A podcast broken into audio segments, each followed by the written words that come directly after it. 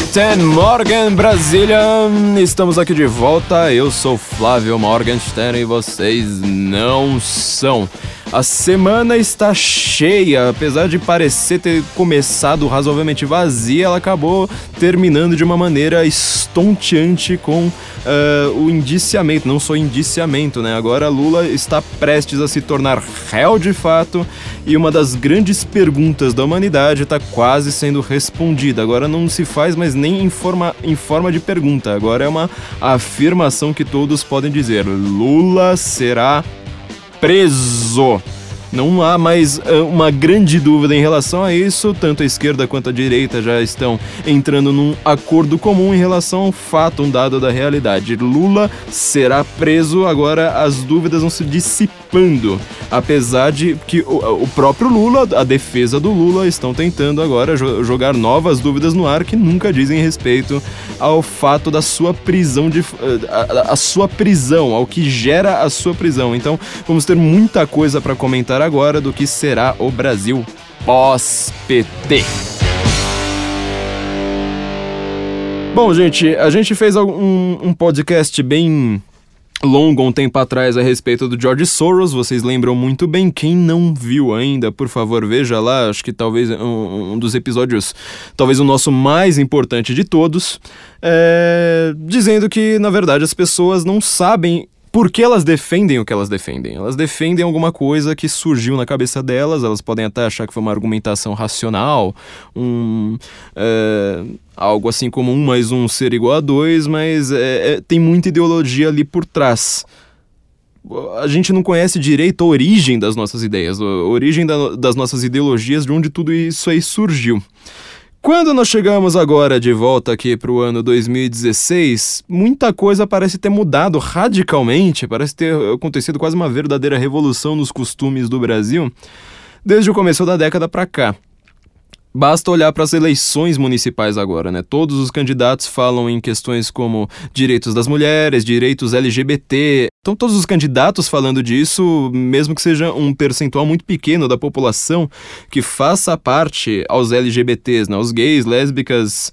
Eu ainda falo simpatizante, né? Eu ainda falo GLS, porque ainda estou um pouco atrasado, mas todos o, todas as, as novas letras que formam a sigla Estão é, todos os candidatos falando disso, a discussão política mudou radicalmente, né? Inclusive algumas ideias também importadas da América, como por exemplo a ideia de banheiros transgêneros, tantas outras coisas estão na pauta brasileira, inclusive na, na pauta municipal. Cidades bem pequenas às vezes estão já lidando com isso. Isso tudo não surgiu do nada, seria muita ingenuidade da gente pensar que todo mundo mudou de opinião, mudou de tema relevante para a vida do dia para a noite. Vocês podem reparar que nossos últimos episódios do, do aqui do Guten Morgen estão quase encadeados em relação a isso. A gente está traçando um perfil, uma cronologia, uma história dessas ideias de uma maneira, vamos dizer assim, linear quase, né? Ela começa lá atrás, uh, logo depois do, do, da Segunda Guerra, e muitas dessas das pessoas e das entidades, organizações e tudo mais que manipulam a opinião pública, que elas geram uh, visões de mundo estão com poder gigantesco hoje elas não são conhecidas, né? A gente comentou lá do George Soros, do Soros Leaks, como é que as ideias da ONU uh, influenciam todo o nosso regimento, as nossas leis, as nossas visões, no a nossa mentalidade, os nossos sentimentos. A gente comentou a respeito dos sentimentos em um, um podcast para trás, né? alguns podcasts para trás, quando nós comentamos do projeto Escola Sem Partido. E agora a questão fundamental vai ser como ficarão essas ideologias essa mentalidade política nova agora que passou impeachment de Dilma Rousseff e agora que Lula será preso. Não mais agora como no sentido de pergunta, mas a gente tem cada vez mais uma certeza é, factual a respeito do futuro político de Lula, né? Obviamente, ainda algumas alternativas bem pequenas, mas muito complicadas historicamente. Por exemplo, Lula pediu é, exílio na, na, Venezuela ou em algum outro desses países.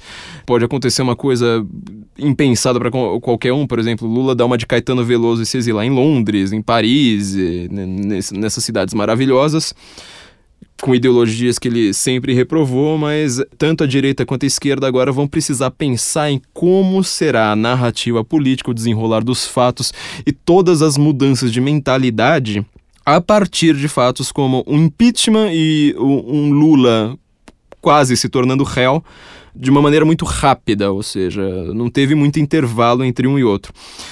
Primeiro lugar, a gente precisa fazer um mapeamento, ou seja, precisamos ver onde que a gente tá para a gente conseguir fazer uma futurologia. Não dá para a gente tentar simplesmente chutar, dar palpite lá pro futuro, sem saber uh, localizar nossa própria situação no tempo histórico. Para começar, toda mudança política no, no Brasil a mudança de fato, né? Não a, a, as coisas lentas, mas essa mudança que, que estamos aqui falando dessa década para cá, ela aflora, como todo mundo percebeu, em junho de 2013 nas suas.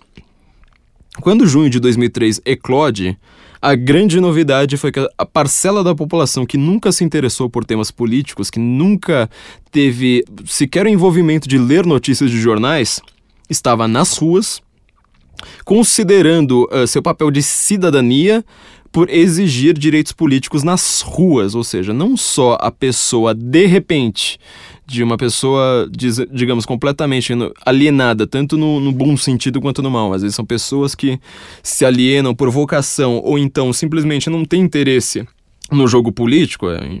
Pessoal, imagine aquele pessoal da, das engenharias, o pessoal mais técnico que tem uma profissão, uma, uma intelectualidade completamente à parte do jogo político, de repente estavam todas ali na, na, nas suas preocupadas com alguma coisa. Quando eu fiz meu livro Por Trás da Máscara, vocês conhecem bem, né? Do passe livre aos Black Blocs, as manifestações que tomaram as ruas do Brasil, eu defini este mo momento político como um grande movimento de massa. Movimento de massa, já cansei de falar, não se trata apenas de um movimento nas suas, é uma acepção técnica do termo, querendo dizer o seguinte: são quando as pessoas vão para as suas em uma grande manifestação política sem um objetivo claro. Ou seja, se você vai para as suas manifestações tanto de esquerda quanto de direita, ou uh, pontuais em alguns aspectos, por exemplo, nós queremos que passe a lei X, você vai para as ruas para passar aquela lei X, isso ainda não é um movimento de massa nessa acepção técnica, por exemplo. As diretas já não foram um movimento de massa, o impeachment do Collor não foi um movimento de massa, o impeachment da Dilma não é um movimento de massa, mas 2013 foi. As pessoas eram dominadas por um sentimento, não eram dominadas por um método, uma racionalidade, elas sabiam ali é que elas queriam mudanças, que elas estavam indignadas, que a situação não poderia continuar daquele jeito, mas elas não sabiam o que fazer em relação àquilo. É bastante curioso porque quando você vai pensar num movimento de massa como aquele, em junho de 2013, você vai ver a velhinha eh, Carola na rua, sabe? Querendo uma moralidade ali na política, e do lado dela tá um skatista, maconheiro, do PSOL, feminista, os dois do lado lá, quase de mãos dadas, andando juntos, gritando: quero educação, quero saúde. Isso aí acontece, a gente já, já traçou lá no, no podcast do George Soros, co como acontece a organização política, tanto a respeito de leis quanto a respeito de formatação de sistemas políticos, no mundo desde a década de 50, mas agora, este momento ali de 2013, ele acontece por um outro modelo de esquerda, né? Então, quando a gente vai falar assim de esquerda, a gente está falando de diversas uh, visões de mundo, uh, às vezes conflitantes umas com as outras, todas sobre, uh, sobre a batuta da mesma palavra. Isso é uma, uma coisa que confunde muito os analistas. É aquela esquerda de 2013, a esquerda de ruas, a esquerda de multidões é a esquerda de um maior teórico dela vivo, pelo menos o mais certamente genial dela, é o Antônio Negri. Antônio Negri tem livros a respeito da, da, da, ideia de império, de domínio sobre um povo, e a grande questão dele é o afloramento da multidão. Como funciona isso? Pouca gente conhece Antônio Negri.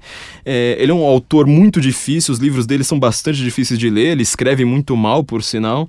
É um cara complicado. Bastante curiosamente, é, apesar de precisar ser uma esquerda já mais avançada, uma esquerda muito técnica, intelectualizada, às vezes muito mais do que, por exemplo, o pessoal da escola de Frankfurt, da, teo da teoria crítica, é, precisa ser um pessoal muito mais gabaritado para conseguir trabalhar com Antônio Negri quem acaba sendo um grande entendedor do Antônio Negri é justamente o anátema supremo da, da esquerda no Brasil, que é o Lavo de Carvalho. No seu livro Jardim das Aflições, ele chega justamente à conclusão sobre a ideia de que a política moderna é baseada nessa premissa de você ter, querer construir um império, de você ter o domínio sobre uh, um determinado povo, vamos dizer assim. E o Antônio Negri escreve o livro de mesmo nome cinco anos depois. Né? O Olavo de Carvalho fala que o Antônio Negri é o esquerdista mais inteligente do, do, do mundo porque ele só está cinco anos atrasado é, em relação a uma ideia dele. Como isso aí funciona? Quando as pessoas estão na, nas suas, ela já não tem mais é, um funcionamento, por exemplo, como era do PT sindicalista. Mesmo o PT sindicalista fazendo greve, ele tinha um objetivo ali claro. Às vezes era um objetivo pontual que ele não, não, não durava muito tempo. Ah, já essa esquerda de movimento de massa, essa esquerda aflorada, sabe, que faz todo mundo ir, ir pra rua, é, mesmo sem, sem entender exatamente o que é que tá fazendo, o funcionamento dela é um pouco diferente, ou seja, o que o Antônio Negri faz é quase uma correção, exagerando um pouco, a ideia do, do de um outro Antônio, né, Antônio Gramsci, outro italiano por sinal, cuja ideia era acabar com a revolução. Ou seja, você não tem mais uma esquerda revolucionária.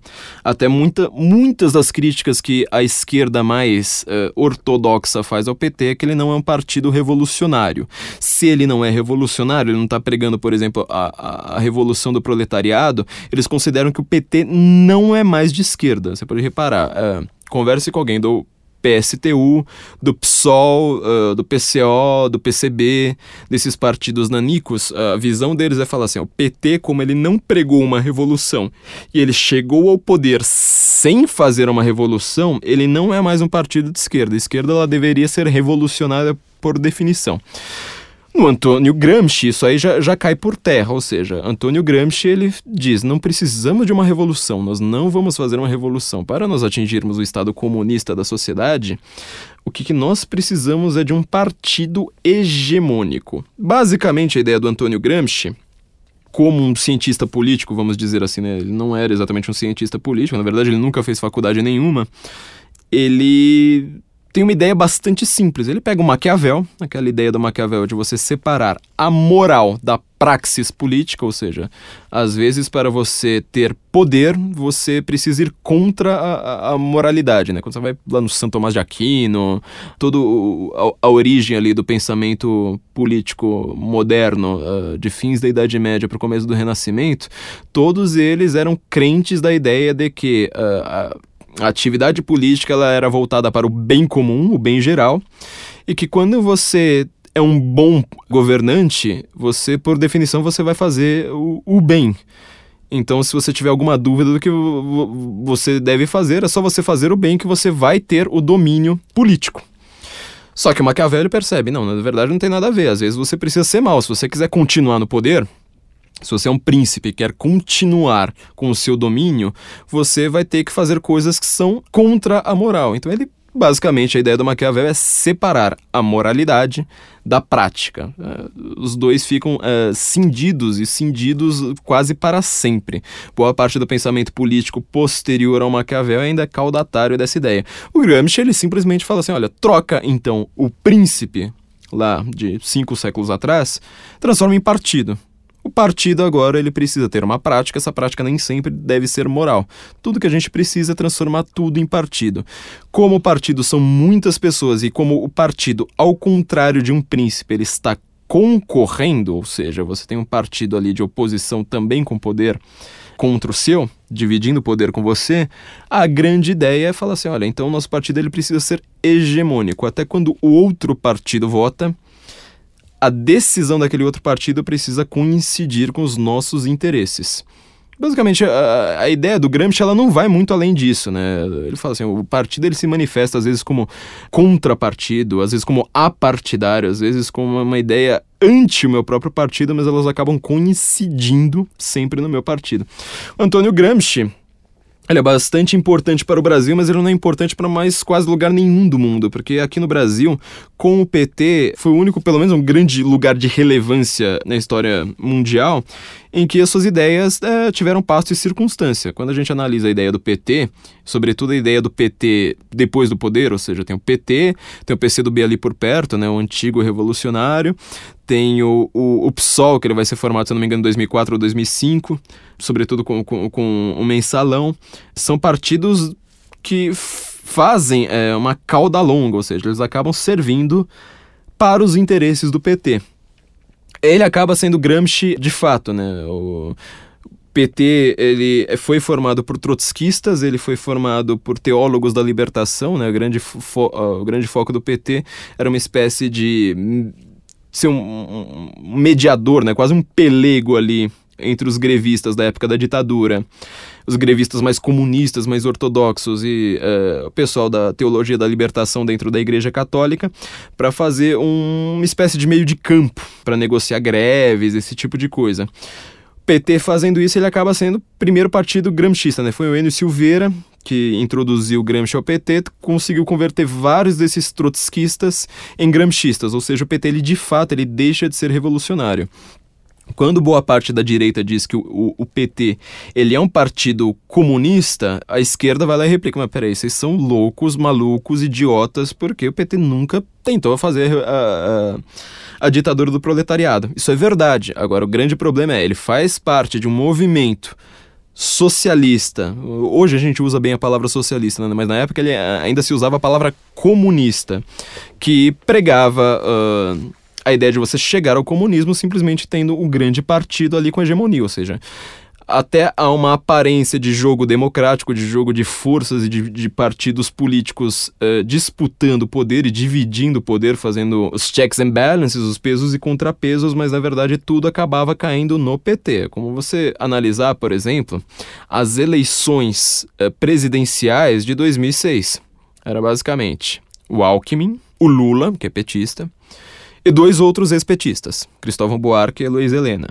Isso acontece, por exemplo, no, neste momento, nas eleições para a Prefeitura de São Paulo. Você tem o Russomano, você tem o João Dória, que é tucano, e você tem todos os prefeitos petistas. Então você tem o Haddad, você tem a Marta, que foi para o PMDB, Marta Suplicy, você tem a Luísa Erundina, que, que hoje está no PSOL. Então, quer dizer, eles estão disputando ali, é basicamente uma disputa de PT e ex-petista, ou então de pró-PT. Quando você pensa num partido, por exemplo, como o PDT, tudo bem, a história dele não, não, teve nada a ver com isso, inclusive ele é um partido bem mais antigo do que o PT. Mas o funcionamento do PDT hoje é falar assim: olha, se você é petista, ficou, brigou com alguém de dentro do partido, você vai para o PDT. É um partido de ex-petistas querendo ter um projeto de poder próprio, um pouco desligado das ideias do, do grande partido, geralmente por disputas de poder interna. Isso aí, bom, é, dá pra gente entender como é que é a disputa partidária. Gramsci ele vai explicar a disputa partidária. Agora, Antônio Negri ele quer corrigir um pouco isso. Ele fala assim: olha, isso aí não, não, não vai muito para frente. Você pode perceber como o Antônio Negri, se ele fosse brasileiro, tivesse aqui no Brasil analisando as nossas eleições, ele estaria bem de olho, já teria avisado muito da esquerda, falando assim: ó, o PT ele provavelmente vai cair a ideia da hegemonia do PT de ganhar todas as, ele as eleições, de indicar todos os ministros do STF, de conseguir uh, que com que todas as suas políticas elas acabem passando por maioria na Câmara, de conseguir ter uma maioria no Senado, isso aí não vai para frente, isso aí vai durar muito pouco. Vocês podem sofrer impeachment, na hora do impeachment, por causa de uma disputa de poder ali interna do Senado, da Câmara, vocês podem acabar realmente sofrendo impeachment, né, o que foi o que aconteceu tanto na Câmara quanto no Senado, quer dizer, a ideia da hegemonia gramsciana, gramscista, ela não, não vai muito para frente, tanto que o único lugar em que Gramsci realmente deu certo no Brasil, pelo menos um lugar de relevância para a ciência política, foi o Brasil, vamos dizer, por 15 anos. Por 13 anos, né? Porque é, se você for analisar bem, é, só a, a, ideia do povo se voltar contra Dilma logo depois da sua reeleição já mostra que a hegemonia do PT começou a ter alguns rachas ali, né? Não conseguia mais ser um bloco unitário. Bom, então, quando o, o Antônio Negri ele percebe isso, ele fala assim: vamos fazer uma, uma correção. Obviamente, a teoria dele não é baseada em Gramsci, né, mas ele acaba servindo como um, grande substituto ao Gramsci, falando assim: olha, lembra lá da ideia do, do comunismo original? Comunismo original mesmo, ou seja, antes de Karl Marx. É, tem que pegar aqueles, aquela literatura mais utópica em que o comunismo, a ideia de um comunismo, ela ou tentava ser aplicada em pequenas comunidades ou então ela era descrita em livros de literatura, assim, uma, uma utopia, uma ilha, um lugar lá em que tudo era lindo, o arco-íris aparecia todo dia mesmo sem chuva, esse tipo de coisa. Este comunismo, ele é baseado na ideia de comunidade extrema, ou seja, você por definição, você não vive apenas em sociedade. Sociedade é o que a gente vive, mas não significa que você está em comunidade com alguém no meio da rua só porque você convive, porque você tem que cruzar com essa pessoa. Na ideia do comunismo, pelo contrário, você está sempre em comunidade, ou seja, você faz parte de um plano comum com todo mundo, mesmo com quem você não conhece. Essa é a grande diferença da mentalidade comunista para a mentalidade, por exemplo, liberal. O liberal ele é individualista, ele não tem essa visão de comunidade necessária com tudo, ele tem a ideia de que ele precisa conviver mas não de que ele está num projeto único.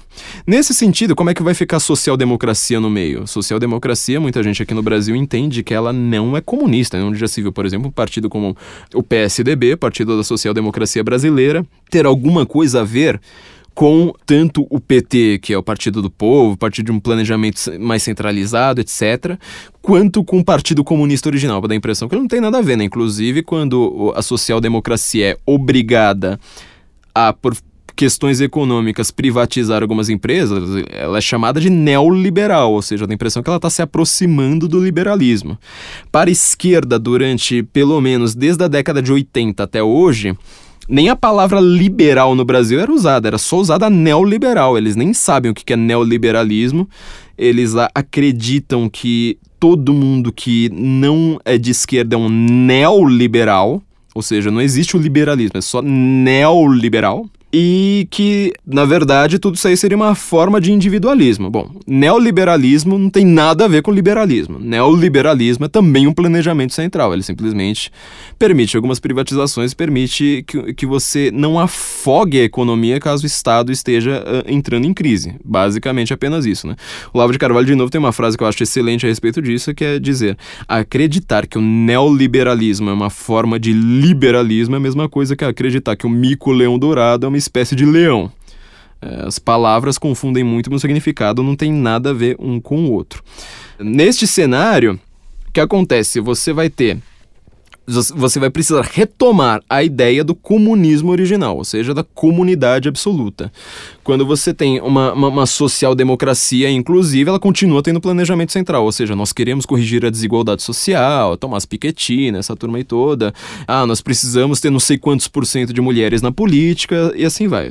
Ou seja, você de novo está com uma comunidade obrigatória, você já está entrando num plano comum para toda a sociedade.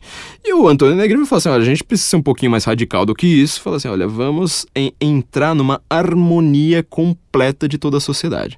Como que você faz para você ter essa hegemonia que um partido não consegue? O Antônio Negri vai conseguir. PT ele teve aí por seus 13, quase 14 anos. E o Antônio Negri vai falar assim: eu tenho uma fórmula para durar mais. A minha fórmula é o seguinte: o comunismo é amor.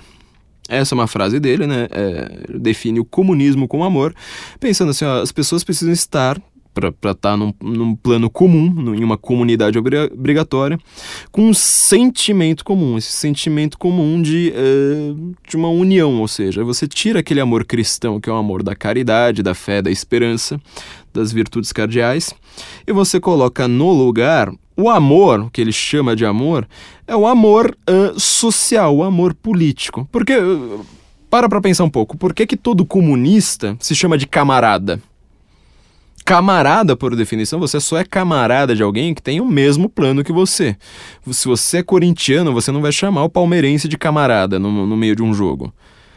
Para o comunista conseguir isso com toda a sociedade, ele obriga todo mundo a se chamar na rua, do presidente até lá embaixo, todo mundo vira camarada, ou seja, você tá com uh, uma ordem central a qual tá todo mundo obedecendo. E todo mundo ali precisa ser, olha que curioso esse eufemismo, né? Todo mundo precisa obedecer a esta ordem e para obedecer de uma maneira eufemística, sem parecer um lacaio, ele fala assim: não, você é um camarada, ou seja, você vai me ajudar porque você é meu amigo, porque você tem um amor profundo por, por mim. E justamente esse, esse camarada, ele acaba sempre sendo uma ordem. Sempre que o comunista chama um outro comunista de camarada, é uma ordem implícita ali. Às vezes explícita, mas também falando assim: olha, nós precisamos nos esforçar camarada, ou seja, tá tem uma ordem aqui para nós obedecermos, para não parecer tão tirânico uh, tudo isso, no, uh, coloca ali um eufemismo dizendo que nós somos camaradas. Se o comunismo é amor, e se a gente precisa ter obedecer essa ordem com, comum, comum e comunitária a todos, o Antônio Negri prega é que você vai ter que despir as pessoas de sua individualidade. Melhor forma de você conseguir isso é você falando assim: olha, esquece esse negócio de partido, esquece aquela revolução proletária original que era para derrubar os seis. Vamos para as ruas, vamos fazer aí uma, uma um grande chamamento à, à população através de grandes palavras de ordem. Obviamente que ele não é tão explícito assim, né? estou uh, simplificando a linguagem verborrágica do Antônio Negri, mas ele vai tentar fazer revoluções e agitações a, a, partir disso. Então, qualquer ensejo para você conseguir um, um, uma grande agitação social, uma greve, uh, alguém que foi espancado pela polícia por engano, esse tipo de coisa, sempre vai gerar uma agitação política para gerar grandes notícias. Quando você olha para 2013, você vê Negri a profusão. Inclusive, nossa grande amiga, uma da, vamos dizer, a gênia do mal ali do, do Fora do Eixo, a pessoa que mapeava quais eram os temas que conseguiam ter agitação popular o suficiente. Eles conseguiram chegar no tema dos transportes, né? A causa lá dos 20 centavos que eclodiu tudo aquilo. É, quando você tenta perceber, quando eles percebem que foram as causas culturais que geraram uma grande mudança na população, esta pessoa que está lá organizando tudo isso no Fora do Eixo é a Ivana Bentes. Ivana Bentes ela é grande especialista em quem? Antônio Negri. Ela é a pessoa, fora o Olavo de Carvalho, mas é, é. O Olavo de Carvalho, obviamente, entende muito mais do que ela, mas ela é uma pessoa muito versada em Antônio Negri. Inclusive, ela tenta imitar o estilo dele, por isso que tentar ler qualquer coisa da Ivana Bentes é uma tortura. Ela é uma mulher muito difícil de ler, é, sempre no limite ali da, da, da frase que quase não faz sentido.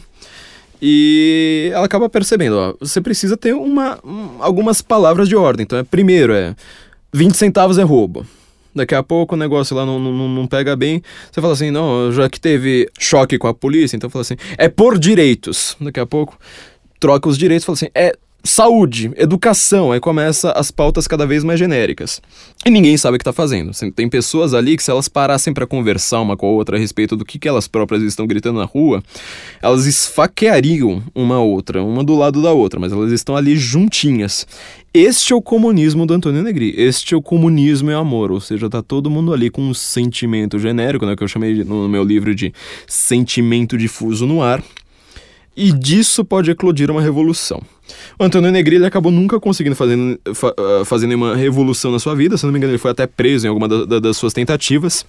Mas isso aí, de novo, no Brasil, nessa jabuticaba da ciência política no, no, no mundo, nós conseguimos chegar num, num momento em que eh, chegamos muito perto disso. É, mapeamento ali, a, a causa do, do, dos transportes começando em São Paulo, a causa comum, o, os gritos genéricos, é, tudo aquilo ali é, fun funcionava de acordo com Antônio Negri. Tá todo mundo despido da sua individualidade.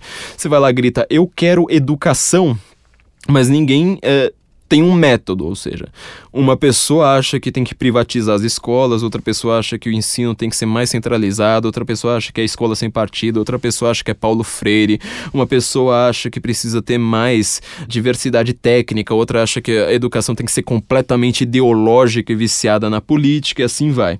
Só que pela palavra de ordem ali, esvaziadas as suas individualidades, todo mundo só gritando educação, isso aí funciona, né? Você acaba juntando todo mundo. Bom, Em 2013 aconteceu tudo aquilo, de repente apareceram os black blocs, acho que a frase mais polêmica do meu livro, quase ninguém, na verdade ninguém reclamou dela até hoje, achei isso aí muito estranho, que eu falei assim, os black blocs, em certo sentido, óbvio, acabaram salvando a manifestação, porque quando aparece a violência deles, da anarquia, da ação direta, anarquia original, né, desde o Bakunin, o método é, é o mesmo dos black blocs, não tem mudança nenhuma. Quando aquilo ali aparece, a, população se espanta, fica com medo e para de ir para suas. Ou seja, né, o movimento ele se esvazia de uma semana para outra com uma rapidez absoluta. A hegemonia de pensamento único para se criar este, essa, essa nova forma de política de ruas ali é quebrada, ou seja, não existe mais uma possibilidade de uma mudança a partir das ruas. Só que o sentimento ficou. Quase todas as entrevistas que eu dei a respeito do meu livro, quase todas elas começavam com a mesma pergunta, né? Qual a diferença entre 2013 e 2015? 2015 as pessoas foram pedir o impeachment de Dilma Rousseff nas suas. Não é um movimento de massa, tinha que explicar, não. não. Uma coisa é você ir lá para as suas exigir coisas do Estado. Eu quero saúde, eu quero educação e explicar como. Ou seja, o Estado ele tem que se tornar gigante do dia para a noite para conseguir te dar tudo aquilo através dos seus slogans genéricos que estão pedindo coisas do Estado. Outra coisa é você ir para as suas com um objetivo claro, às vezes até com um método, impeachment ali é um método, método institucional, por sinal, e que você está diminuindo a força do Estado. Quer dizer, o Antônio Negri ele ama 2013, mas ele odeia 2015. Então acabou tendo um, um, uma espécie de rebote da visão da população, ou seja, o sentimento fica, o sentimento contrário aos políticos permanece, mas a forma como você vai uh, entender a política, ela in se inverte. As pessoas começam a criticar de fato a Dilma e falam assim: olha, não vou apenas criticar a corrupção, mas eu vou ver que eu confio que a própria Dilma Rousseff é culpada, que o próprio PT é culpado, a hegemonia ali do PT, a imagem do PT perante a população começa a ser questionada, as pessoas vão atrás de notícias, uh, leem cada vez mais coisas na internet, os jornais, por outro lado, que eles estavam justamente apoiando 2013, até a Veja, né, que é considerada a revista mais de direita do Brasil, ela apoiou 2013 loucamente, todos eles perdem a sua credibilidade, as pessoas querem, buscam outros tipos de, de opinião. E acontece esse grande rebote, ou seja, agora você tem um, um, um contrafluxo de tudo isso porque ficou o sentimento, mas as pessoas buscam informações, sobretudo na internet. A internet que gerou 2013, ela também acabou sendo a sua nêmese logo depois dos Black Blocs. Bom, essa é nossa situação no momento. A gente viu a defesa agora do, do, do Lula falando da, da de que ele ainda deve permanecer ser solto, permanecer solto, falar não, mas peraí, eu não tenho nada a ver com isso, não tenho nada a ver com isso, veja bem, veja bem. E vamos reparar o que, que a própria defesa do Lula disse? É Antônio Negri puro. Tudo bem que o Lula nunca entenderia Antônio Negri. É, nunca entenderia mesmo, né? Ele pode tentar pegar um, um livro de esquerda muito mais simples para tentar entender e ainda assim ele vai ter dificuldade. O Antônio Negri ele tá no nível mais hard dos hard da esquerda. Mas olha só, a defesa dele, primeiro, ela faz a mesma coisa que a defesa da Dilma Rousseff com o nosso amigo José Eduardo Cardoso. Ou seja, Cardoso ele vai lá e fala assim: olha, vocês estão aí acusando ela de pedalada, mas é. Pedalada, veja bem, a pedalada, né? Então, a pedalada. É, todo mundo faz a pedalada, né? E não contente todo mundo fazer. É. Bom, tem nada a ver com isso, né? E é, o bom, esse decreto aqui, ó, esse decreto, então, decreto é a parte que, que ninguém entendeu da população, né? O que, que é o decreto? Bom, o decreto é um decreto, né, gente? Não precisa governar, né? Então vai ter que governar por decreto. Olha aqui, a, a linha 43 aqui da acusação, é, ela foi escrever exceção e saiu sentiu. Então já é golpe. É golpe. Tá vendo? É golpe. É, basicamente, é, é, é, esse o modelo extremamente formalista, ou seja, você não defende a inocência de fato da pessoa, você começa a divagar loucamente, fala assim: olha, a, a, a seca na cantareira. O que, que isso aí tem a ver com a Dilma Rousseff, né? Não tem nada a ver, mas a seca na cantareira, a crise na China, é, você divaga, divaga, divaga, depois você vai lá e fala assim: olha, é, tem uma linha aqui, meio formal, aqui do, do, do, do Congresso, aqui, que agora você coloca lá o regime regimento interno do Congresso acima da Constituição, esse tipo de coisa, é, mostra que você tem que obedecer desse jeito e manter a Dilma aqui, porque senão é golpe. Isso já foi o formalismo da Dilma. O formalismo do Lula é ainda pior, porque ele está sendo acusado de ter recebido, de fato, de presente, ter orquestrado uma reforma num triplex do Guarujá que é da OAS, ou seja, o triplex não é dele. O triplex é uma, um triplex da OAS, do Léo Pinheiro, uh, que foi lá no, no, no, triplex junto com Lula, a, a fotos disso. E ele falou assim: Olha, eu vou receber esse triplex aqui da OAS de presente, fingindo aqui eh, que ele não é meu. O triplex é da OAS, mas ele acabava sendo o verdadeiro usuário do triplex. O que, que a, a, a, defesa do, do Lula vai lá e diz? Ó, oh, gente, aqui na escritura tá dizendo que o triplex é da OAS. Então não é do Lula, então, né, gente? Isso aí é perseguição, é atentado contra o Estado de Direito, sei lá mais o que, blá blá blá. Isso não foi exatamente o que a acusação disse. A acusação disse que o triplex é da OAS e quem usa é o Lula. Se o triplex fosse do Lula, pago com dinheiro do Lula, isso aí seria. Não teria o menor problema. Você simplesmente fala assim, ah, é o triplex do Lula, assim como ele tem um apartamento em São Bernardo.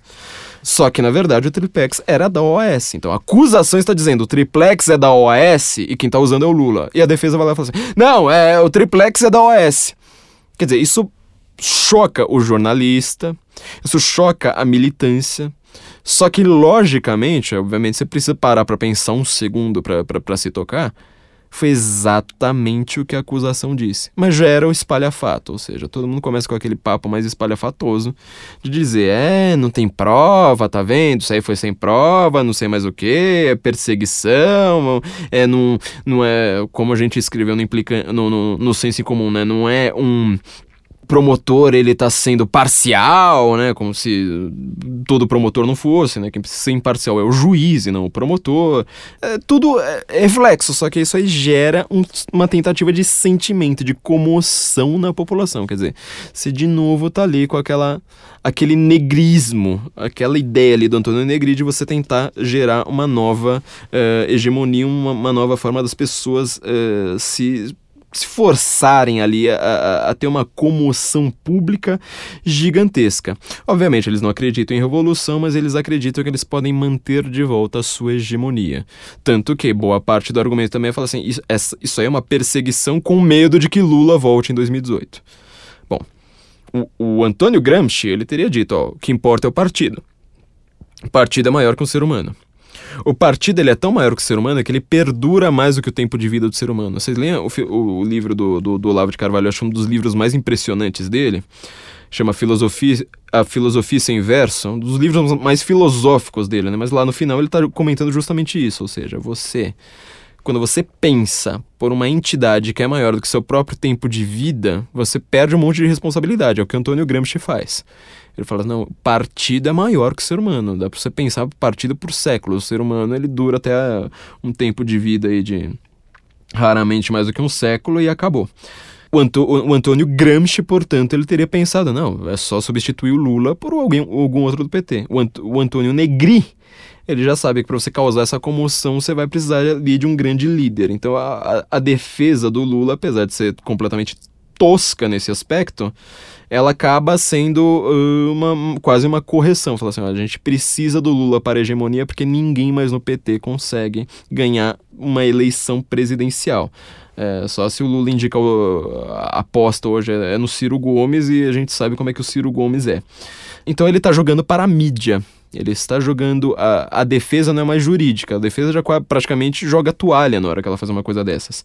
Ela joga tudo para a mídia. Fala assim: olha, tenta ca causar umas manchetes aí, olha, uma frase aqui que o Lula disse, o que, que a, a defesa disse, para tentar ver se você causa de novo uma comoção na população. Obviamente, isso aí é uma, uma aposta em frangalhos depois do que a gente viu em 2015. É, jogando para a mídia, então, a gente vai ter que analisar a nossa situação. É um dos cinco pontos que eu gostaria de falar de, do mapeamento da nossa situação. A mídia em 2016, ela tá num, numa encruzilhada. Porque desde que você teve um grande evento como 2000, é, como junho de 2013, você tem é, na mídia um apoio a causas de uh, a causas progressistas, não vamos nem dizer causas de esquerda. Eu tô falando da nova esquerda, dessa esquerda progressista. Apoio uh, uh, basta ver como todo mundo, né, no, no, primeiro momento da mídia, apoiava é, as primeiras manifestações, né?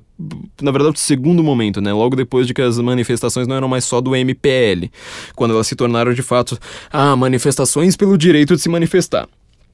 Toda a mídia ficou a favor. É... Só que, em compensação, a população precisa dessa mídia para se informar e não confia no jornalista. Então, ela pode até ficar com a, com a notícia, mas ela não confia, ninguém confia uh, numa Folha de São Paulo, numa Isto É, no Globo, no Zero Hora. Uh, nenhum deles. Todos eles, assim, são muito mal vistos pela população. Então, o que, que acontece agora? Um mapeamento que a gente pode fazer é que a relação brasileira com o jornalismo se aproximou muito desde aquele ano até agora, com o modelo americano.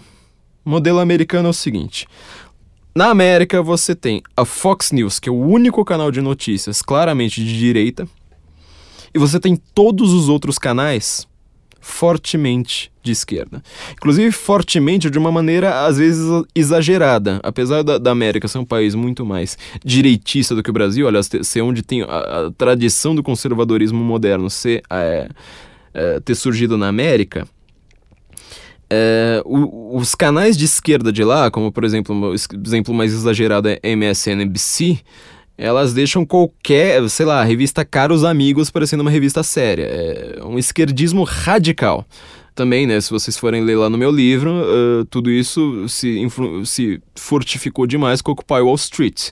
O Occupy Wall Street foi, quem, foi o movimento que conseguiu, uh, no coração do capitalismo ali, de Wall Street, do, do capitalismo mundial, trazer de volta a causa socialista. Hoje tem... a, a gente viu né, o Bernie Sanders, eh, antes de perder as primárias para Hillary, falando: eu sou um candidato socialista. Eu passei minha lua de mel na União Soviética, eu sou socialista e estou aqui quase ganhando uma eleição americana pregando socialismo. Quer dizer, uma coisa que não acontece nem no Brasil, factualmente, hoje. Quando, quando você tem essa relação com a mídia, então, uh, o americano ele fala assim: olha, eu tenho um canal aqui para me refugiar e a mídia impressa, a mídia do New York Times, Washington Post, Los Angeles Times, todas essas coisas, é, eu vejo para ver a previsão do tempo. Lá na previsão do tempo, acho que eles não devem mentir muito. O resto, eu ignoro. Então, todo o, o conhecimento político do americano, ele vem completamente de baixo, ele não vem mais da mídia. A mídia que é o cara formado em, em, em Colômbia, uh, sei lá, no MIT, é, qualquer uma das grandes universidades americanas, né, na, na Ivy League e tudo mais, ele vai virar um jornalista, só que o americano médio não confia nele. O americano médio fala assim: você tem uma ideologia eu tenho fato, eu posso não ser tão culto, eu posso não conseguir expor isso em, em, em palavras tão claras, mas é, eu consigo, sei lá, no máximo entender o que, que a Fox News fala, mas eu tenho o senso comum da realidade, né? A gente explicou várias vezes porque o nosso site chama senso incomum, porque ele justamente, é, esse senso comum, ele foi é, atacado, nós não temos mais esse contato direto com a realidade, e nós não confiamos mais na mídia. Então, acho que a situação da mídia no Brasil, ela chegou nesse ponto. Ninguém mais confia na mídia. A mídia ela se voltou radicalmente para a esquerda. Só que é uma refração ideológica na esquerda brasileira que ela não percebe isso. Ou seja, por exemplo, por que, que um dos bordões é o povo não é bobo abaixo a Rede Globo? A Rede Globo foi contra o Lula até pelo menos a década de 90. A década de 90 que deve ter sido considerada a década, vamos dizer, mais direitista do mundo. Né? Depois, na verdade, a década de 80 é quando tudo começou a ser deflagrado, mas a década de 90 foi a década assim que é, a direita estava comemorando ante antecipadamente, estava todo mundo ali é, se livrando dos seus esquerdistas. E aí eles todos voltaram ao poder é, a partir da década de 2000. Naquela década, a Globo era realmente contra o Lula. É só lembrar da, da, da, manipulação do Jornal Nacional, que ela pegou os piores momentos do Lula eh, e os melhores momentos do Collor, eh, considerada talvez a maior manipulação da história do jornalismo brasileiro. Ela era contra o Lula, só que o maior problema é o seguinte: desde que Lula foi eleito, ou até um pouquinho antes disso, todo mundo na Globo é de esquerda. A única pessoa de direita que você consegue pensar na Globo é o William Vac e o Alexandre Garcia. E tem também o William Vac. E tem também aquele Alexandre Garcia. E, e, e o William Vac. E às vezes o Alexandre Garcia. Porque de resto, não tem ninguém na Globo ali que seja uma pessoa, vamos dizer, eu defendo o capitalismo, Eu acho que, que, que, essa pauta ideológica de gênero do PT é uma manipulação da, da, da juventude. Não tem ninguém na Globo que vai dizer uma coisa como, como essa. Só que tá até o Zé de Abreu, tá até o João Willis, outra cria da Rede Globo, tá todo mundo lá gritando: o povo não é bobo, abaixo a Rede Globo.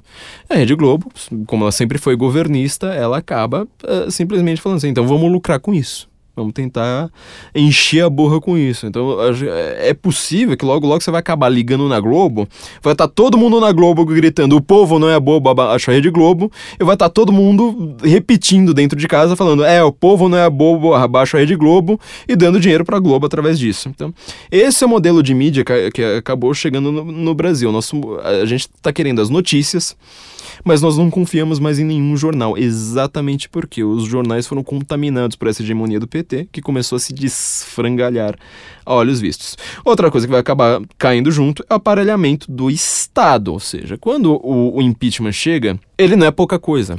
Muitas pessoas estavam bastante otimistas falando, ó, oh, tem o impeachment, tem a Lava Jato, tem o TSE, tem sei lá mais o que, então acho que vai dar pra gente acabar com a esquerda de vez, criar uma, um conservadorismo geral e tudo mais. É, esse otimismo às vezes é muito romântico.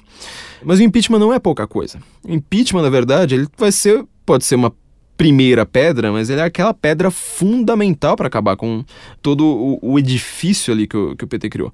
Sem o PT no Estado, para começar, a gente não tem dinheiro.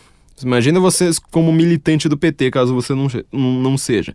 Seu dinheiro para fazer greve, para, sei lá, fazer militância, para você ter seu blog progressista já, já começa rico pra caramba, tudo isso aí mingou. A fonte secou sem dinheiro você não tem mais a forma do PT manter a sua hegemonia. Não tem mais como comprar político, não tem mais como bancar não sei quantas mil ONGs que fazem os estudos lá que dizem que São Paulo melhorou com, com, com porque agora o trânsito não mata mais porque ninguém mais anda na marginal, a marginal se anda em primeira marcha assim vai acabou, a fonte secou. Então, quer dizer, a mudança já começou a ser radical, tanto que é só você olhar para qualquer para o seu blog progressista preferido, eles estão em desespero. As políticas que o PT passa também elas deixam de passar. Você não tem mais aquela hegemonia ideológica de falar assim, olha, eu quero uh, tentar legalizar uh, do aborto ao casamento gay, sei lá mais o que. Isso aí começa a ser um pouco uh, refreado, até pelo próprio PT. E, sobretudo, você não tem mais os uh, entes da cultura. Os entes da cultura que fazem toda a diferença nesse momento. Ou seja, você não vai ter mais é, show do Caetano Veloso pra cima e pra baixo, Lei Rouanet pra Tico Santa Cruz. Sabe aquele cara que não fala que, que fala assim, nunca fiz Lei Rouanet e cospe na, na cara de uma mulher? Aí vão lá todas as feministas e falam assim, é isso aí mesmo? É, então, parece aí que ele, que ele fez Rouanet, né? Então, tipo, não vai ter, ter mais Rouanet.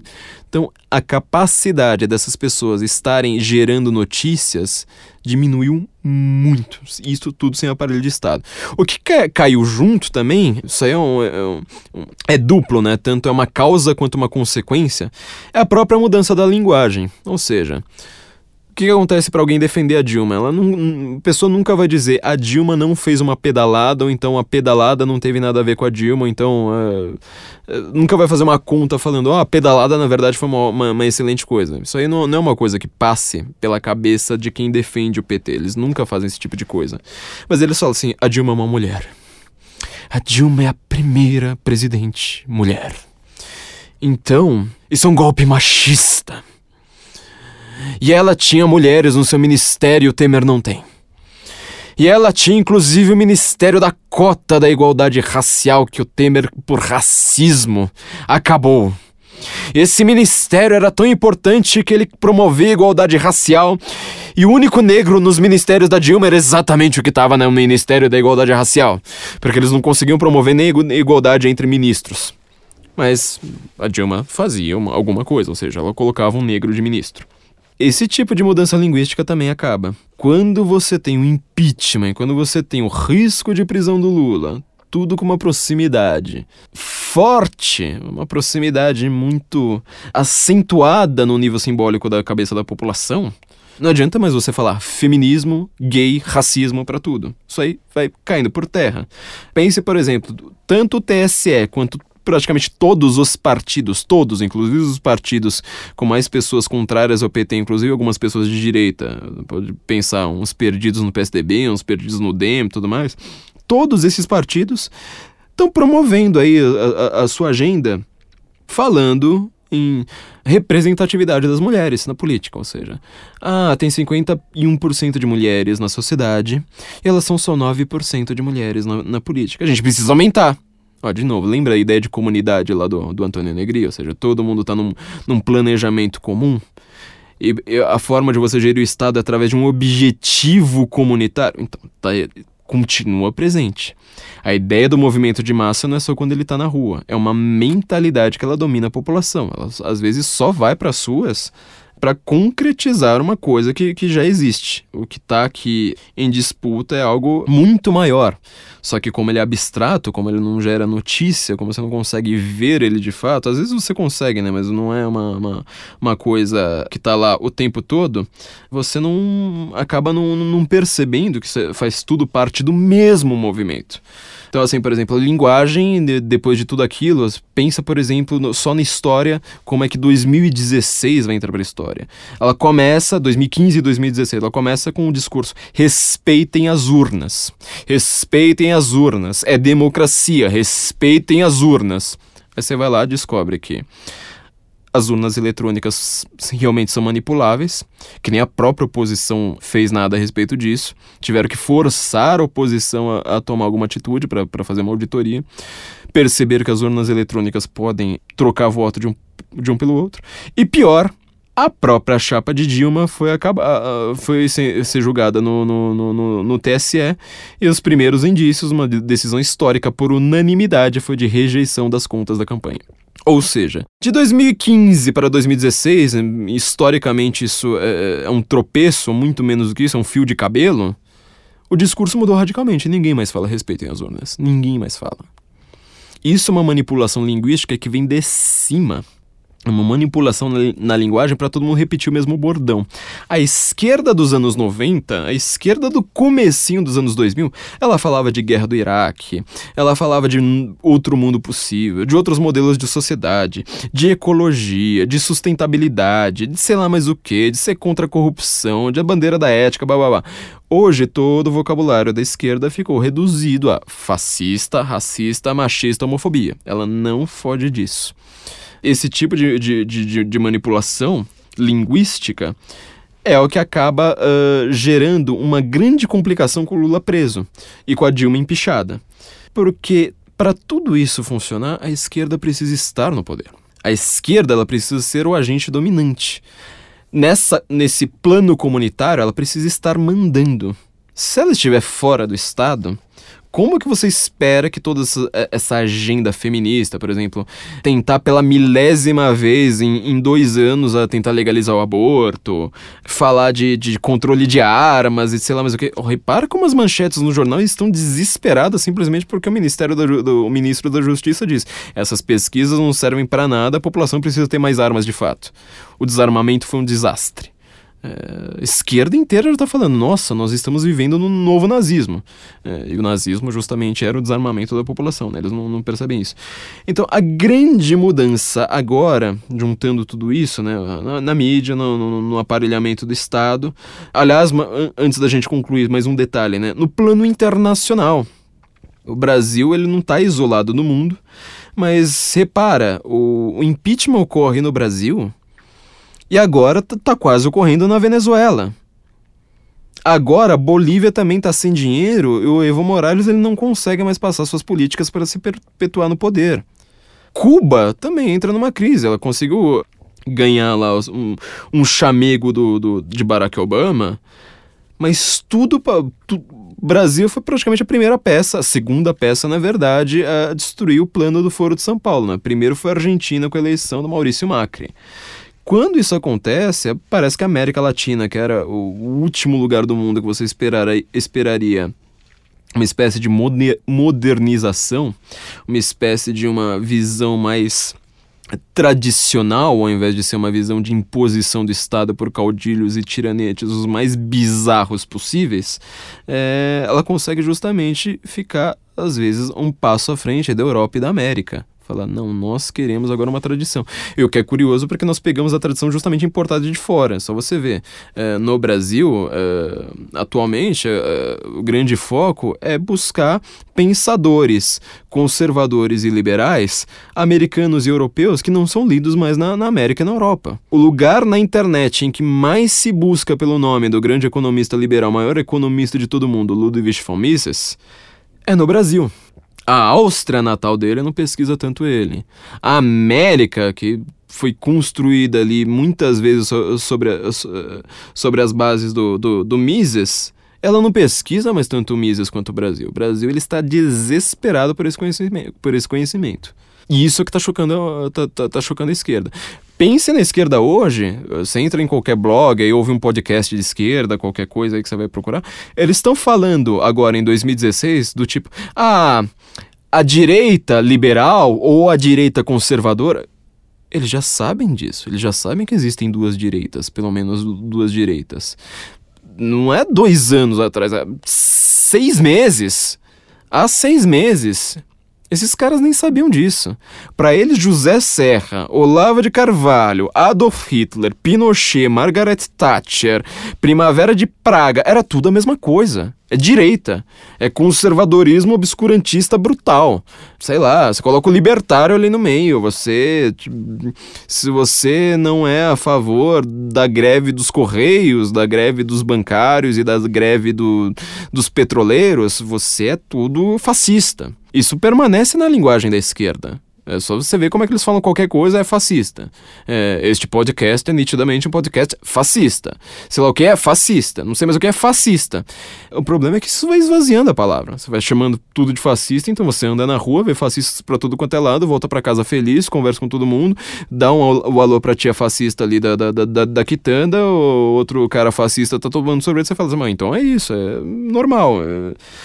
O que é um grande problema porque o fascismo ainda é uma ameaça presente pelo menos em alguns lugares do mundo. Mas é, eles acabam perdendo a força das palavras, né? Elas não conseguem mais é, fa fa fazer nada de diferente.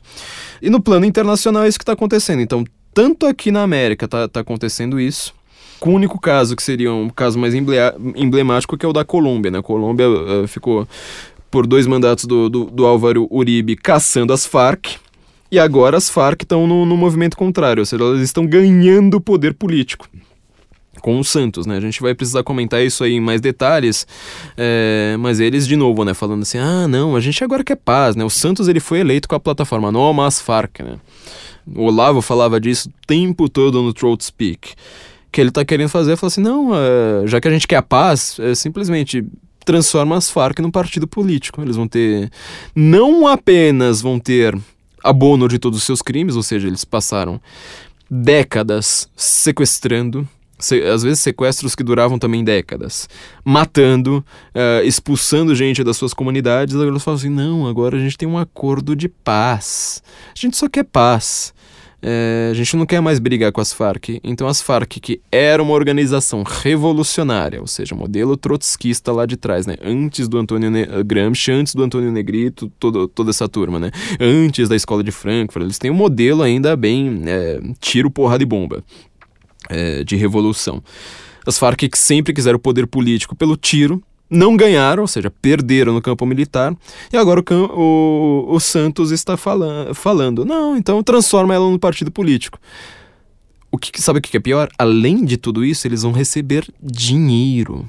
Ou seja, você foi um guerrilheiro da Farc, você sequestrou, você estuprou mulheres ali enquanto, enquanto elas estavam sendo sequestradas, você é uma pessoa que tentou atingir o poder ali por golpes, com, com sangue, com tiro.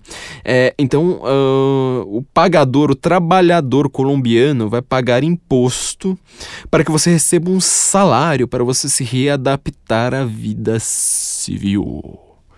Olha só que coisa linda, né? Então, para quem pensa como os liberais pensam, a economia liberal ela pensa através de incentivo e não através de um planejamento central à força, o cara tá lá pensando, pô, mas eu passei 30 anos da minha vida sofrendo com as Farc, tomando tiro, perdi meu filho, trabalhando igual um louco aqui num, num, num país que até então estava miserável por causa desses desgraçados, e agora não contente com isso, eu vou ter que dar meu dinheiro para o cara ter uma vida feliz e com poder político sobre mim. Essa é uma discussão que está acontecendo agora na Colômbia, então você vê que a Colômbia ela inverteu do que, ela era nos últimos anos, né? Ela, ela e o Chile eram os únicos países claramente de direita na América do Sul. Agora os dois países estão uh, numa guinada, ou pelo menos assim, numa uma encruzilhada. Só que a grande questão, tanto para a Colômbia quanto para cá, é quem vai entrar no lugar. Depois de Temer, quem vai entrar no lugar? Quem vai substituir o Santos. Na verdade, estão dizendo que está acontecendo um debate na Colômbia a respeito disso, a respeito da, da legalização das, das Farc. É, mas é, é que é, é, vejam como a, as manchetes são complicadas, né? elas te, te fazem crer que está realmente acontecendo um debate ali, tem argumentos dos dois lados, não sei mais o que.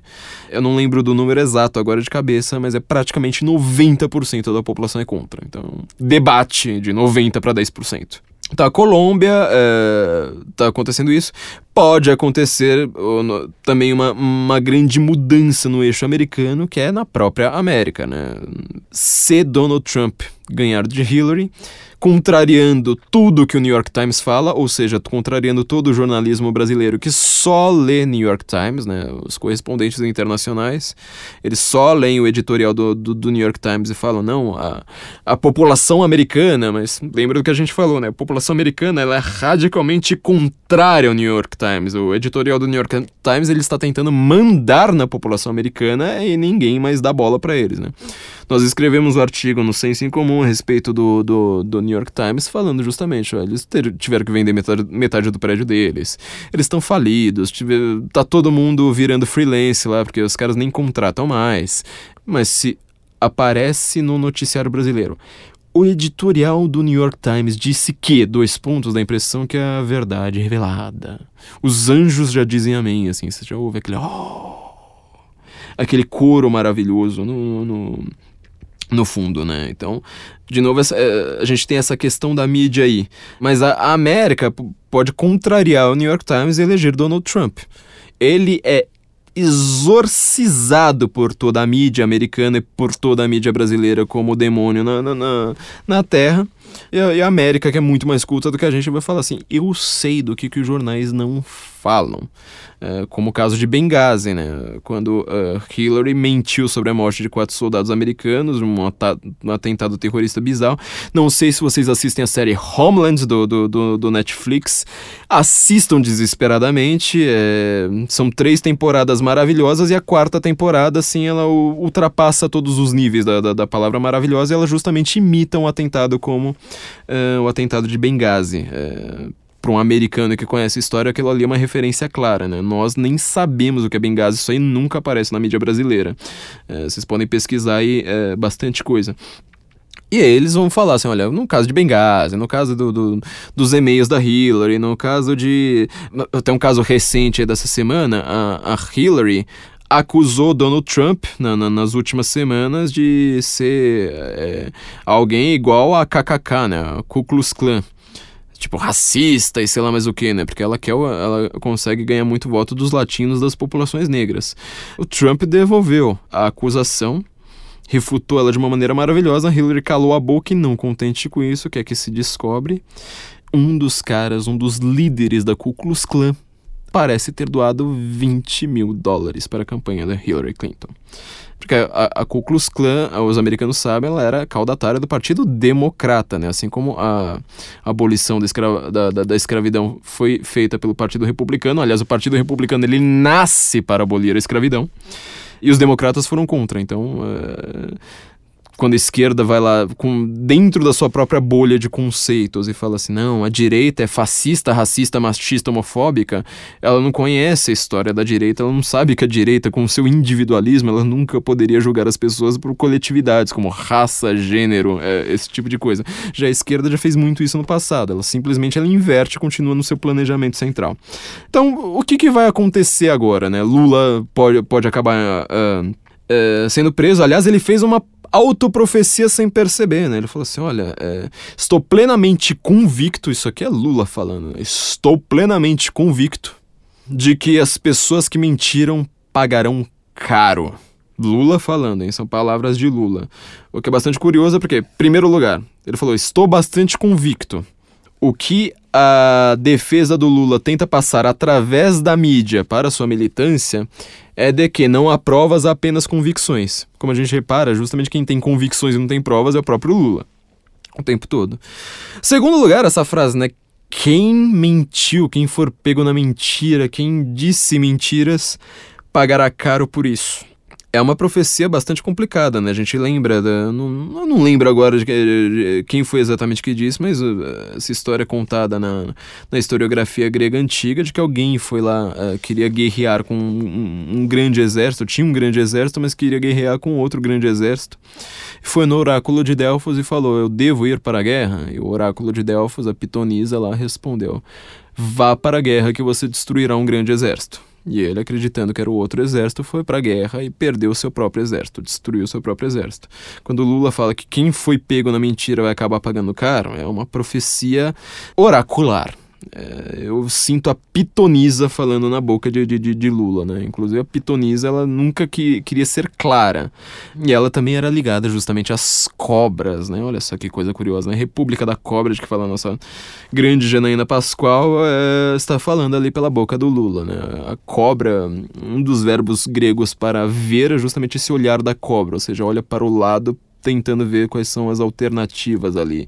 Nunca tem um olhar reto, nunca quer olhar diretamente para as coisas, sempre um olhar furtivo, tentando uh, escapar ali, tentar uh, criar subterfúgios. A gente está vendo de, no, de, de, de, novo isso acontecendo. O que, que pode acabar uh, sendo o, o, cenário futuro vai depender de uma coisa então bizarra que nunca ninguém tinha pensado que, que, que seria o fator tão determinante, que é justamente a internet. Ou seja, a internet ela gera 2013 ela também gera esse rebote de 2013 que é, que é o povo indo contra o PT. A esquerda ela conseguiu colocar as pessoas nas ruas para logo logo as pessoas irem para suas contra a esquerda. Olha que rebote curioso. É um, um, evento razoavelmente difícil de ser explicado. Não é simplesmente, ah, foi para um lado, foi para o outro. A população não é assim. É, de novo, tem o senso comum ali, tem, tem a manipulação da mídia, tem é, sentimentos dirigidos, tem muita coisa em jogo que as pessoas esquecem. Tem, tem toda a linguagem trabalhada, né? Que no, nós estamos escrevendo há muito tempo, é justamente esse trabalho com a linguagem que gera tudo isso. Tem um, um um aspecto que eu chamei no meu livro, né, usando uma linguagem do Pentágono, aliás, aprendi isso aí, curiosamente, com os amiguinhos né, da, da Ivana Bentes, que é a ideia de que você tenha a Infowar, ou seja, no jornalismo você tem uma disputa de narrativas, né, não, não gosto de traduzir isso como informação, de narrativas, só você vê, por exemplo, a narrativa de que aconteceu, por exemplo, essa semana, né, vamos usar um exemplo bem, bem claro.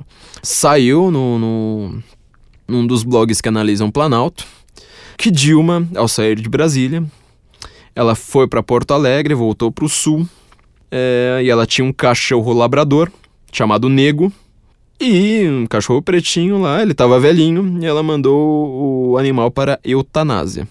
Palácio do Planalto lá, tava todo mundo que tinha que aguentar Dilma por todo esse tempo, tinha uma imagem péssima em relação a Dilma, muito pior do que qualquer outro presidente que já passou por lá, todo mundo tinha uma imagem péssima dela, ficaram com a imagem ainda pior. Então, quer dizer, já, já é uma notícia meio ruim para Dilma. O que que aparece, quem que aparece, na verdade? Kiko Nogueira, do Diário do C do Mundo.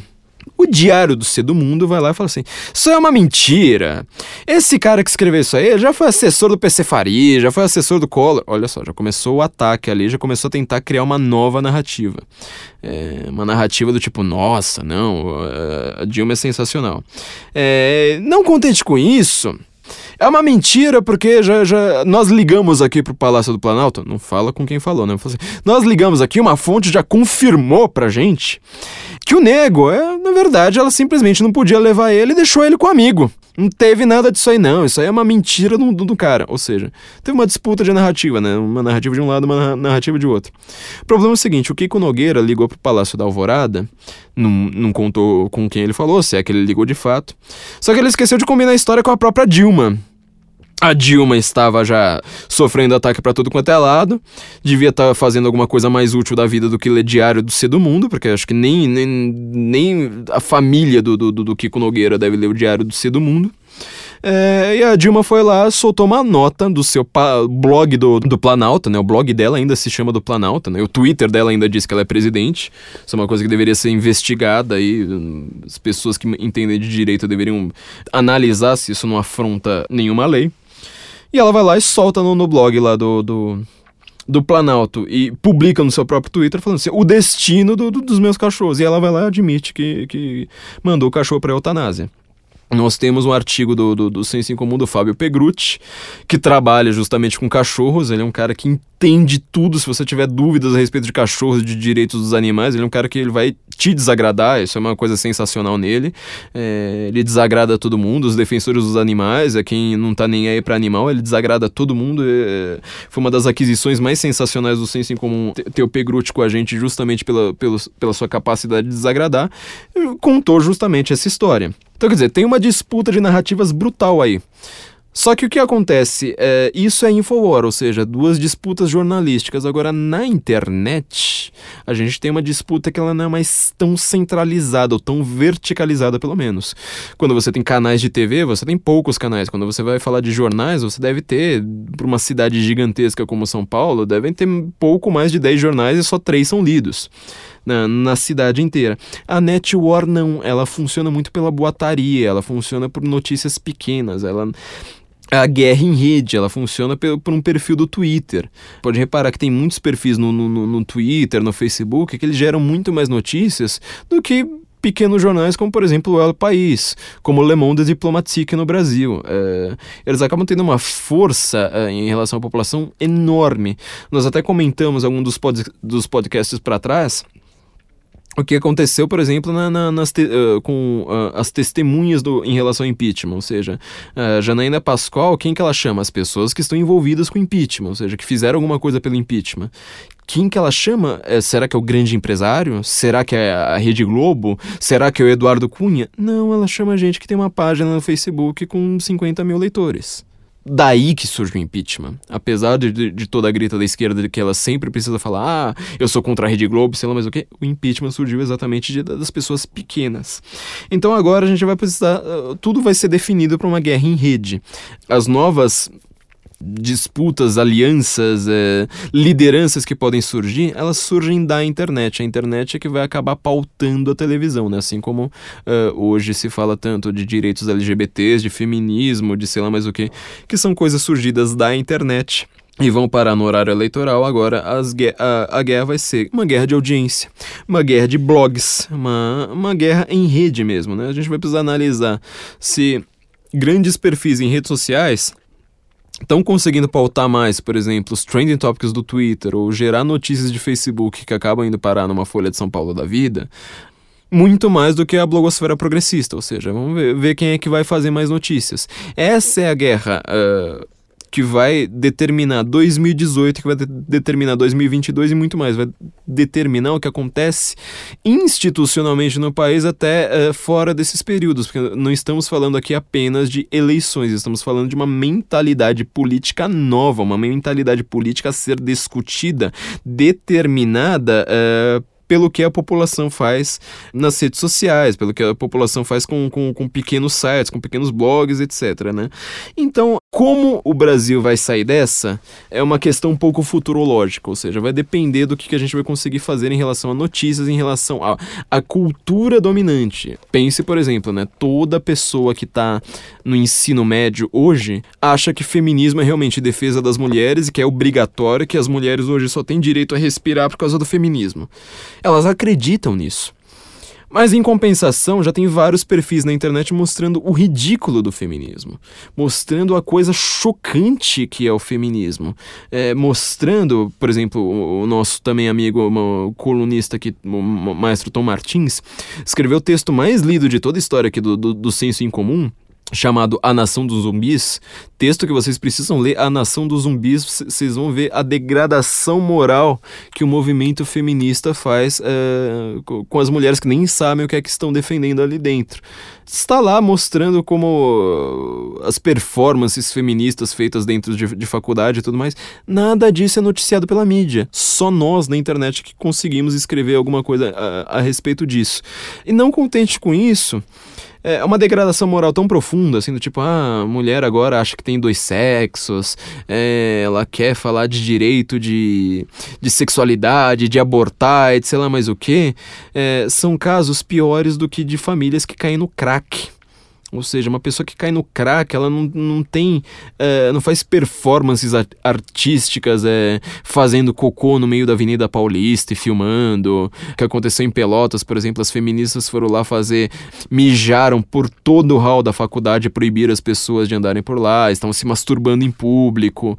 É, na Universidade Federal do Rio Grande do Norte também uma feminista apareceu vestindo só uma calcinha e alguma uh, adesivos sobre o, os seios com uma um cabresto, na verdade, né, uma focinheira e latindo pelos corredores da faculdade. Quer dizer, a pessoa ela chega até o ensino médio, se mata para estudar numa federal, na hora que ela passa numa federal, é isso que ela vira. Quer dizer, eu nunca vi um craqueiro fazer uma coisa como essa. Eu nunca vi os noias ali da, da, da, da Cracolândia, que o, que o Haddad tanto adora, é, fazerem uma coisa como essa. Mas, na faculdade, eles acabam fazendo, né? Tanto o maestro quanto, quanto eu mesmo, que nem, nem tinha escrito o texto, né? No máximo eu falei do, do, do no nosso último episódio do podcast, né? Se meu filho entrar na faculdade federal, ele apanha.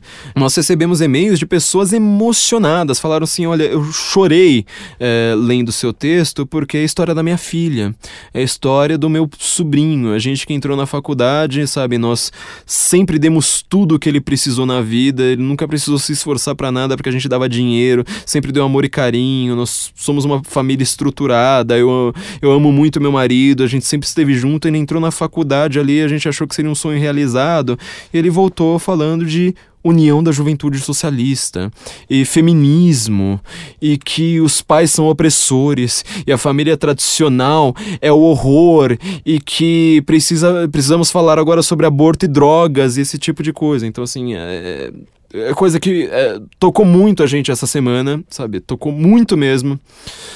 São histórias pesadas porque nós na internet, nós também só vemos a superfície, a gente vê aquelas fotos e dá risada, mas a gente não pensa, olha, por trás dessa pessoa há toda uma família em desespero, achando que criou um monstro, analisando o filho falando esse é Victor Fran é, eu, sou, pior do que o Victor Frankenstein porque eu criei um monstro que eu não consigo mais controlar eu não sei o que é que está acontecendo.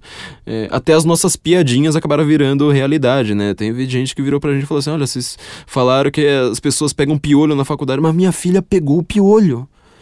É, nossas piadinhas a gente tinha feito isso como uma piadinha elas descreveram como realidade isso não sai na mídia. Então, assim, o trabalho que nós te teremos de fazer agora na internet é justamente esse trabalho de se não vamos renovar a cultura, vamos criar uma cultura, nem que seja uma cultura de fora, é, uma cultura uh, que seja forte, que seja bela uh, e que seja, sobretudo, verdadeira, uma, uma cultura que é, ela mostra a verdade para as pessoas, para nós não sermos mais uma sociedade dirigida por notícias, uma sociedade que ela só acaba é, respondendo ao que os jornalistas querem, ao que os ideólogos, desde Desde Karl Marx, Lenin, eh, toda essa turma, até o, os modernos, como Antônio Negri, como a turma do George Soros, que a gente já denunciou no, no em alguns episódios aqui para trás, que com, nós não queremos mais essa sociedade, nós queremos uma sociedade livre e o papel da internet agora será fundamental.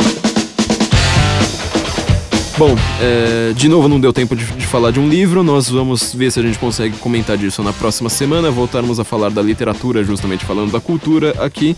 Não se esqueçam, quem puder, agradecemos a todo mundo que contribuiu, contribuiu com, com o nosso Patreon, por favor, a gente continua pedindo é, suas doações, porque é só com isso que nós vamos conseguir fazer um, um, um grande portal para fazer frente a toda essa hegemonia de pensamento único que nós estamos conseguindo é, quebrar muita gente aqui está é, conseguindo quebrar, fazendo páginas na internet, fazendo uh, portais como esse. E nos vemos então na próxima semana com temas que nós esperamos que sejam mais higiênicos e que logo logo nós podemos, poderemos comemorar uma coisa que é muito mais do que simbólica, que é a prisão então do, do nosso querido Lula, que vai estar logo logo na cadeia para a felicidade geral da nação. Guten Morgen, Brasília.